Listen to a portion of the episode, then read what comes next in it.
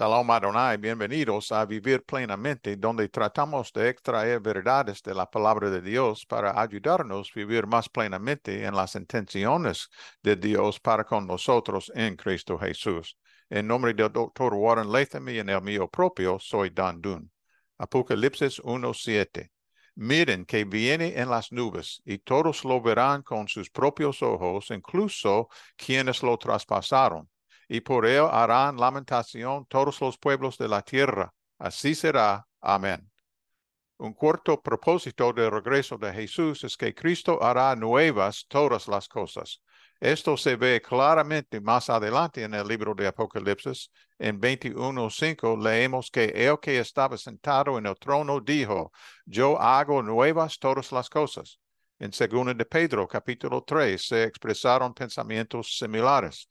¿No deberían vivir ustedes como Dios manda, siguiendo una conducta intachable y esperando ansiosamente la venida del día de Dios? Ese día los cielos serán destruidos por el fuego y los elementos se derretirán con el calor de las llamas. Pero según su promesa esperamos un cielo nuevo y una tierra nueva en los que habite la justicia. En Primera de Corintios, capítulo 15, Pablo anima a los creyentes de Corinto con esas, estas palabras. Fíjense bien en el misterio que les voy a revelar. No todos moriremos, pero todos seremos transformados en un instante, en un abrir y cerrar de ojos, al toque final de la trompeta pues soñará la trompeta y los muertos resucitarán con un cuerpo incorruptible y nosotros seremos transformados.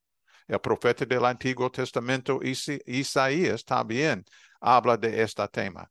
Prestan atención que estoy por crear un cielo nuevo y una tierra nueva.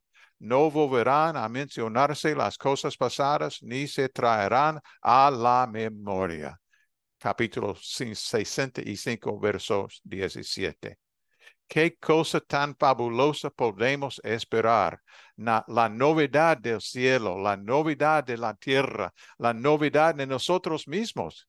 Todo es nuevo. Jesús va a volver y eso es algo que hay que celebrar, queridos amigos.